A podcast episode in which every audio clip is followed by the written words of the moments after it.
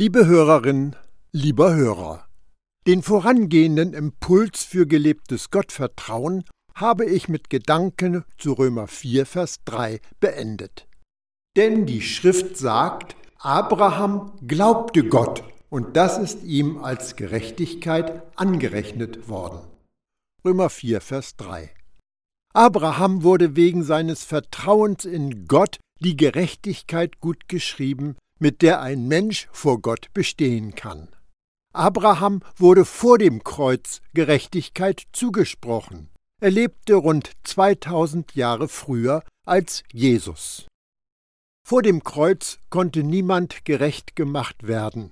Die Gabe der Gerechtigkeit war nicht gegeben und die eine Tat der Gerechtigkeit war noch nicht geschehen. Das ist übrigens der Grund, warum den Glaubenden des Alten Testaments wie Abraham Gerechtigkeit aufgrund ihres Vertrauens in Gott nur gut geschrieben oder angerechnet worden ist. Nach dem Kreuzesgeschehen, nach Jesus Auferstehung und Himmelfahrt wird der Glaubende zu Gerechtigkeit gemacht. Vor dem Kreuz wurde Gerechtigkeit angerechnet, danach wird sie übereignet.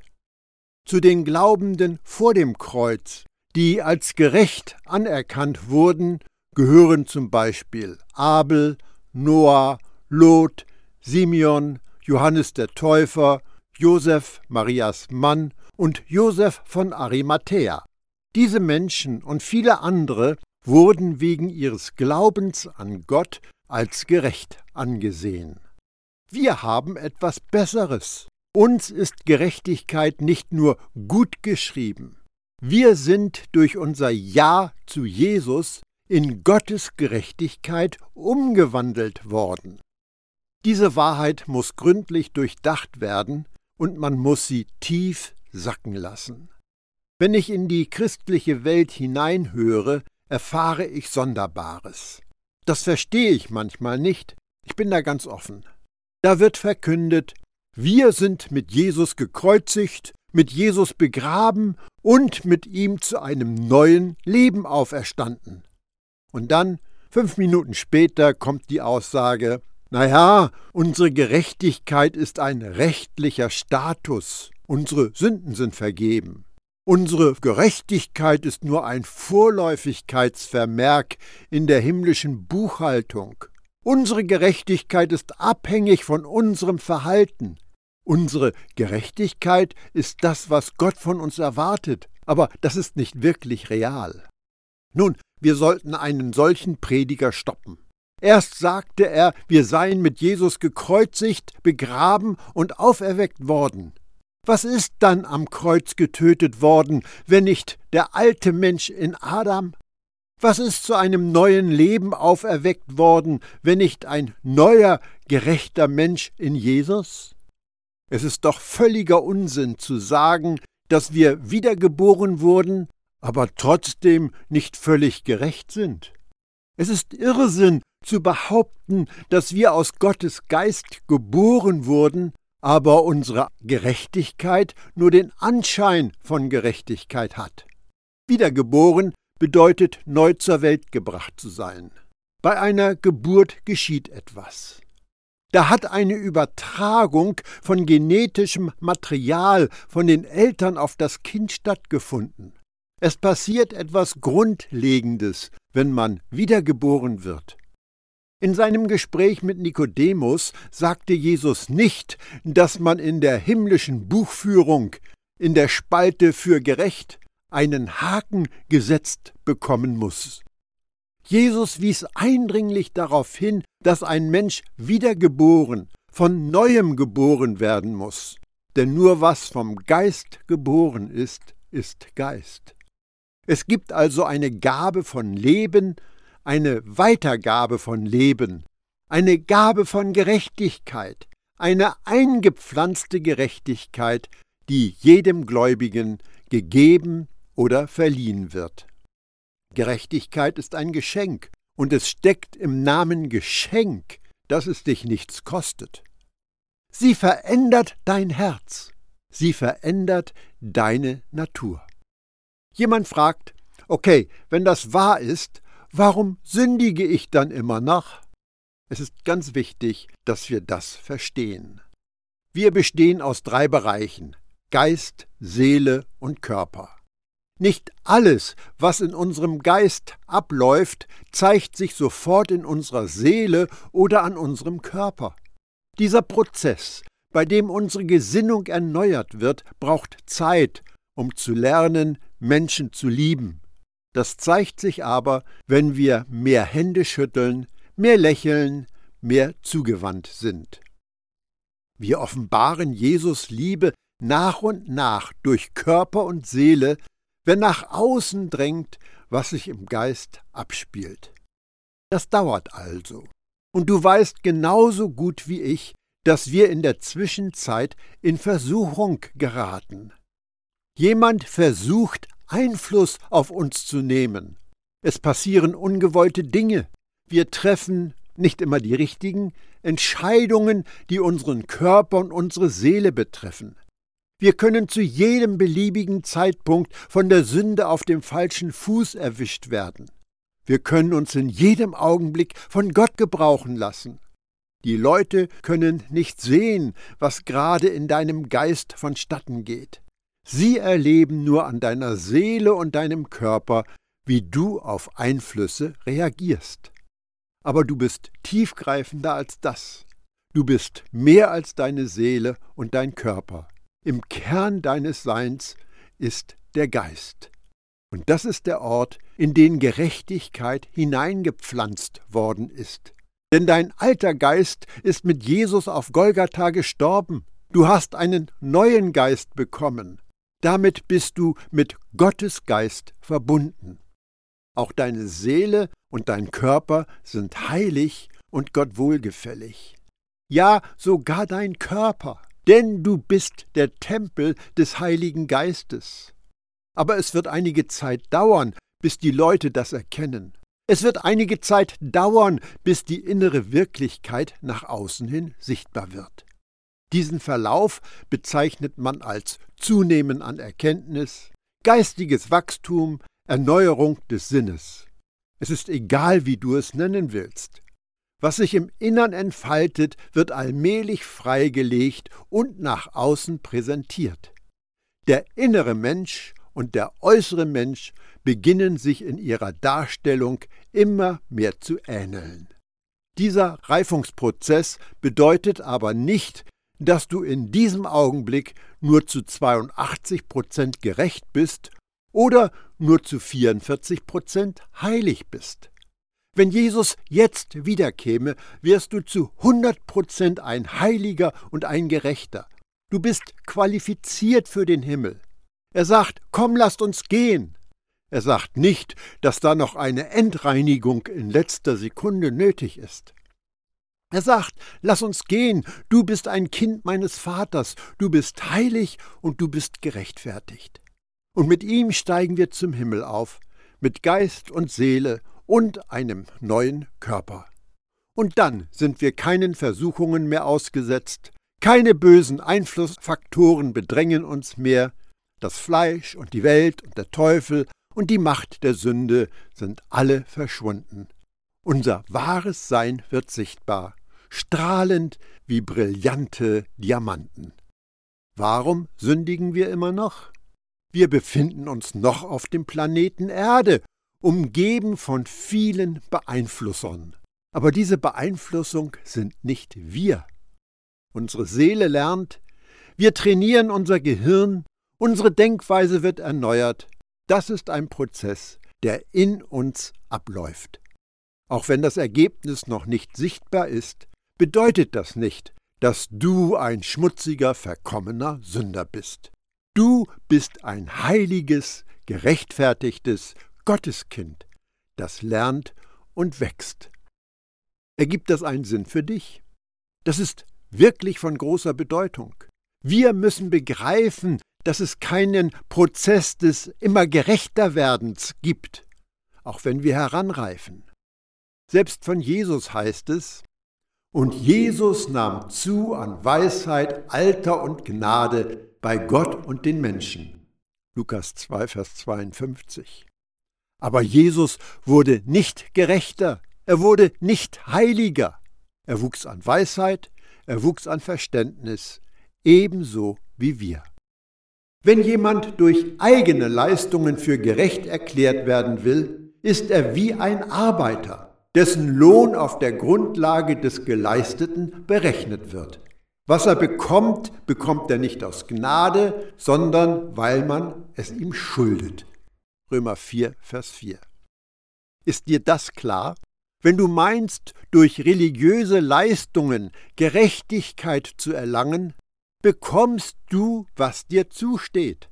Du wirst für das bezahlt, was du geschafft und erarbeitet hast. Und rate mal, was du bekommst. Ich versichere dir, das wird nicht schön sein. Wenn du nur das bekommst, was du dir verdient hast, ouch! Gott sei Dank, wir bekommen nicht das, was wir verdient haben, sondern das, was Jesus verdient hat. Wir bekommen den Lohn, für den Jesus gearbeitet hat. Wir bekommen, was Jesus zusteht und nicht das, was uns zusteht. Unserem Vater sei Dank dafür. Ich will nicht, was ich verdiene. Gott sei Dank, wir bekommen, was Jesus verdient. Wenn hingegen jemand ohne irgendwelche Leistungen vorweisen zu können, sein Vertrauen auf Gott setzt, wird sein Glaube ihm als Gerechtigkeit angerechnet, denn er vertraut auf den, der uns trotz all unserer Gottlosigkeit für gerecht erklärt. Römer 4, Vers 5. Dolce far niente. Erinnerst du dich an diesen italienischen Satz? Die Süße des Nichtstuns die Schönheit, absolut nichts zu tun. Und dieser Vers erinnert mich an diesen italienischen Spruch. Wir sind gesegnet, wenn wir nichts tun. Wir sind gesegnet, wenn wir nicht schuften, sondern glauben. Also üben wir die Kunst des Nichtstuns. Höre mich jetzt aber nicht sagen, dass ich dem Müßiggang das Wort rede dass du dich faul in einen Sessel fallen lassen kannst, mit der Erwartung, dass sich alles von alleine erledigt. Das habe ich nicht gesagt. Aber du tust nichts, um gerecht zu werden. Du tust nichts, um vor Gott heiliger zu sein. Du tust nichts, um Fleißkärtchen bei Gott zu sammeln. Du übst die Kunst, nichts zu tun, wenn es um Vergebung, Reinigung, Rechtfertigung, Heiligung, Vollkommenheit und so weiter geht. Denn Jesus hat das alles und mehr bereits perfekt erledigt. Andererseits stellen sich die Fragen, gibt es etwas, das ich tun kann, um den in mir lebenden Jesus sichtbar zu machen? Gibt es eine Möglichkeit, mit mehr geistiger Reife aufzutreten? Kann ich mit den Entscheidungen, die ich jeden Tag treffe, so handeln, dass das meiner Berufung entspricht? Wenn ich Kind des Lichts bin, kann ich so leben, um als Kind des Lichts erkannt zu werden? Ja, ja, ja. Es gibt viele Möglichkeiten, die Schönheit der Jesus-Nachfolge und einer erneuerten Gesinnung sichtbar werden zu lassen. Aber worauf ich hinaus will, Schaue dir genau an, was dieser Vers aussagt. Du erreichst das Ziel nur, wenn du dich dafür entscheidest, nicht in religiöse und fromme Aktivitäten zu verfallen, um gerechtfertigt zu werden, sondern einfach in Jesus zur Ruhe zu kommen. Der Glaube ist keine Arbeit, sondern Ruhen. Glaube ist, davon überzeugt und durchdrungen zu sein, dass Gott der ist, für den er sich ausgibt, dass er getan hat, was er gesagt hat und dass er tun wird, was er versprochen hat. Wir sind gerechtfertigt worden und wir können in dieser Gerechtigkeit ruhen und wir müssen nicht dafür arbeiten. Tatsächlich ist religiöser Aktivismus ein Schuss, der nach hinten losgeht. Es scheint ein Widerspruch in sich zu sein, Arbeiten ist kontraproduktiv. Genauso nennt auch David den glücklich, dem Gott ohne irgendeine Gegenleistung Gerechtigkeit schenkt. Römer 4, Vers 6. Schon David wusste um die geschenkte Gerechtigkeit. Das ist ein wirklich alter Plan. Das heißt, das ist keine neumodische Lehre, die der Apostel Paulus erfunden hat. Er hat nicht einen Brief an die Christen in Rom geschrieben und sich dazu eine neue verrückte Idee über Gerechtigkeit durch Glauben ausgedacht. Eine Gerechtigkeit, die der Mensch ohne fromme Werke bekommt. Nein, da sind David und Abraham. Ihr Wissen ist alt, viel älter als der neue Bund. Hast du dir schon mal bewusst gemacht, dass die Botschaft des neuen Bundes tatsächlich älter ist als der alte Bund? Gottes Idee ist also älter als der neue Bund und alles ist älter als der alte Bund. Das wird Gerechtigkeit aus Glauben genannt. Sie ist ein Vorläufer des Neuen, das vor dem Alten geschieht. Habe ich dich verwirrt?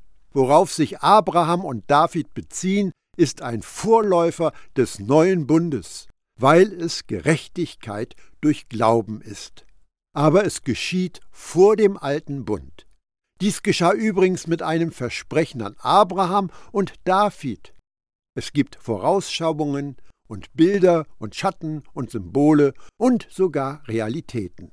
Eine Vorspeise, wenn du so willst, einen Appetithappen für Gerechtigkeit durch Glauben, die David und noch früher Abraham erlebt haben.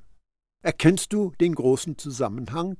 Und wir bekommen die unglaublichste Version der Gerechtigkeit. Wir werden zu Gottes Gerechtigkeit durch Jesus, indem wir einfach dem Evangelium vertrauen. Wow! Glückselig sind die, deren Gesetzlosigkeiten vergeben und deren Sünden zugedeckt sind. Römer 4, Vers 7. Du hast dieses unglaublich kraftvolle Zitat aus dem Alten Testament schon oft gehört. Aber denke weiter, denn du weißt genauso gut wie ich, dass unsere Sünden nicht nur zugedeckt sind, unsere Sünden sind weggenommen. Am Tag darauf sah er Jesus auf sich zukommen und sagte, Seht das Lamm Gottes, das die Sünde der Welt hinwegnimmt. Johannes 1, Vers 29. David macht die Aussage, dass die Sünde zugedeckt ist. Es war das Beste, was er hatte. Sein Verständnis ist begrenzt. Alles, was er kannte, war die Vergebung des alten Bundes, bei der die Sünden unter den Teppich gekehrt worden sind. Aber wir wissen, dass Jesus genau zur richtigen Zeit starb und das Kreuz zurück und nach vorne wirkte. Das Kreuz funktioniert also in beide Richtungen. Abrahams Sünden wurden zu seiner Zeit zugedeckt, Davids Sünden wurden zu seiner Zeit zugedeckt. Aber dann starb eines Tages Jesus an diesem Kreuz und das Heilsgeschehen von Golgatha wurde rückwärts und vorwärts angewendet. Unsere Sünden sind also mehr als bedeckt. Das Geschehen am Kreuz hat alle Sünden für immer beseitigt. Es ist eine ein für allemal Vergebung. Besser geht es nicht. Selig ist der Mensch, dem der Herr die Sünde nicht anrechnet. Römer 4, Vers 8. Hast du das gehört? Wie ist es also mit der Kontenklärung bei Gott? Es gibt bei Gott kein Konto. Die Aussage ist so klar und offensichtlich. Und es ist kraftvoll und inspirierend, wenn es tief in uns hineingesackt ist, dass unsere Sünden für immer verschwunden sind. Im Himmel gibt es keine Erinnerung an sie. Gott trägt nicht nach und wirft nicht vor, wie es bei Menschen so beliebt ist. Werden hier nur die glücklich genannt, die beschnitten sind? Oder gilt das auch für die Unbeschnittenen? Wir haben ja schon gesagt, dass dem Abraham der Glaube als Gerechtigkeit angerechnet wurde. Wann geschah das eigentlich? als er beschnitten oder als er unbeschnitten war? Er war noch unbeschnitten. Römer 4, die Verse 9 und 10. Du fragst, was das mit dir zu tun hat? Nun ja, die Beschneidung war ein Zeichen für die Gehorsamen gegenüber dem Gesetz, zumindest in späterer Zeit. Daher ist auch Abrahams Beschneidung ein Bild, ein Schatten, ein Symbol seines Gehorsams gegenüber Gottes Forderungen. Aber Abraham war gerecht, bevor er beschnitten wurde. Was bedeutet das? Was will Gott damit sagen? Gott teilt uns mit, dass Gerechtigkeit nicht wegen der körperlichen Beschneidung zugerechnet wird. Gerechtigkeit ist auch nicht die Folge der Einhaltung von Gesetzen, und Gerechtigkeit wird nicht von Mose übermittelt. Und sobald wir das begreifen, erkennen wir, dass etwas Wunderbares mit der Gerechtigkeit, die Gott gibt, verbunden ist. Und das ist unabhängig von allem, was wir tun. Wir müssen keinen Finger rühren, um Gott gnädig zu stimmen. Wir sind total gerecht, so gerecht wie Jesus selbst, ohne jegliches Bemühen. Wow! Das ist für manche Leute beleidigend, kränkend aber es ist das Evangelium. Du bist so gerecht wie Jesus ohne religiöse und fromme Bemühungen. Es ist Gerechtigkeit durch Glauben und es ist eine vollkommene Gerechtigkeit. Auf einer Skala von 1 bis 10 stehst du mindestens bei 11. Das Zeichen der Beschneidung aber empfing er als Siegel der Gerechtigkeit des Glaubens den er hatte, als er noch nicht beschnitten war. So sollte er ein Vater werden aller, die glauben, ohne beschnitten zu sein, damit auch ihnen die Gerechtigkeit zugerechnet werde, und ebenso ein Vater der Beschnittenen, wenn sie nicht nur beschnitten sind, sondern auch gehen in den Fußstapfen des Glaubens, den unser Vater Abraham hatte, als er noch nicht beschnitten war. Römer 4, Verse 11 und 12. Abraham ist ein Vorbild für die Heiden, Abraham ist ein Vorbild für die Juden. Er ist ein Vorbild für die Beschnittenen, aber er ist auch ein Vorbild für die Unbeschnittenen. Er war gerecht, ohne das Gesetz zu halten. Und die Heiden haben eh kein Gesetz. Darum ist Abraham ein vollkommenes Beispiel. Die Juden sagen, Moment mal, Du wirst gerecht gesprochen, ohne dass du das Gesetz beachtest? Und Paulus sagt, genau so ist es. Die Nichtjuden sagen, warte mal, du bist mit Gott in Ordnung, überhaupt ohne irgendein Gesetz? Und Paulus sagt, genau so ist es. Abraham ist das perfekte Beispiel für beide Gruppen. Denn nicht durch das Gesetz wurde die Verheißung, Erbe der Welt zu sein, Abraham und seinen Nachkommen gegeben, sondern durch die Gerechtigkeit, die aus dem Glauben kommt. Wenn nämlich die, die aus dem Gesetz leben, Erben sind, dann ist der Glaube überflüssig und die Verheißung gilt nicht mehr. Denn das Gesetz schafft Zorn. Wo aber kein Gesetz ist, da ist auch keine Übertretung. Römer 4, Verse 13 bis 15. Diese drei Verse verkünden eine gewaltige Botschaft. Das Gesetz hat keine Bedeutung für unseren Stand bei Gott. Gottes Gerechtigkeit, die er uns schenkt, ist unabhängig vom Gesetzesgehorsam. Das sind zwei Paar total verschiedener Schuhe. Paulus sagt den Christen in Galatien, das Gesetz aber ist nicht aus Glauben. Galater 3, Vers 12. Auf der einen Seite ist Vertrauen, auf der anderen Seite ist Gesetz. Das Gesetz aber ist nicht aus Glauben. Ich beende diesen Impuls für gelebtes Gottvertrauen mit ein paar Gedanken zu Vers 15. Denn das Gesetz schafft Zorn, wo aber kein Gesetz ist, da ist auch keine Übertretung. Manche Leute verdrehen diesen Vers. Sie behaupten, dass Christen niemals sündigen. Die Logik, diese verrückte Logik lautet etwa so. Hallo, ich stehe nicht unter dem Gesetz, deshalb sündige ich nie. Paulus sagt den Christen in Rom, wo es kein Gesetz gibt, ist auch keine Sünde. Ich stehe nicht unter dem Gesetz, also sündige ich nicht mehr. Das gibt aber dieser Vers nicht her. Wo aber kein Gesetz ist, da ist auch keine Übertretung. Was steckt hinter dieser Aussage? Paulus erklärt, dass das Gesetz gegeben wurde, damit die ganze Macht und Bosheit der Übertretung erkannt werden kann. Man soll sie sehen. Gab es Sünde, bevor das Gesetz verkündet worden ist? Ja natürlich. Der Tod herrschte von Adam bis Mose. Als es das Gesetz noch nicht gab, herrschte der geistige Tod.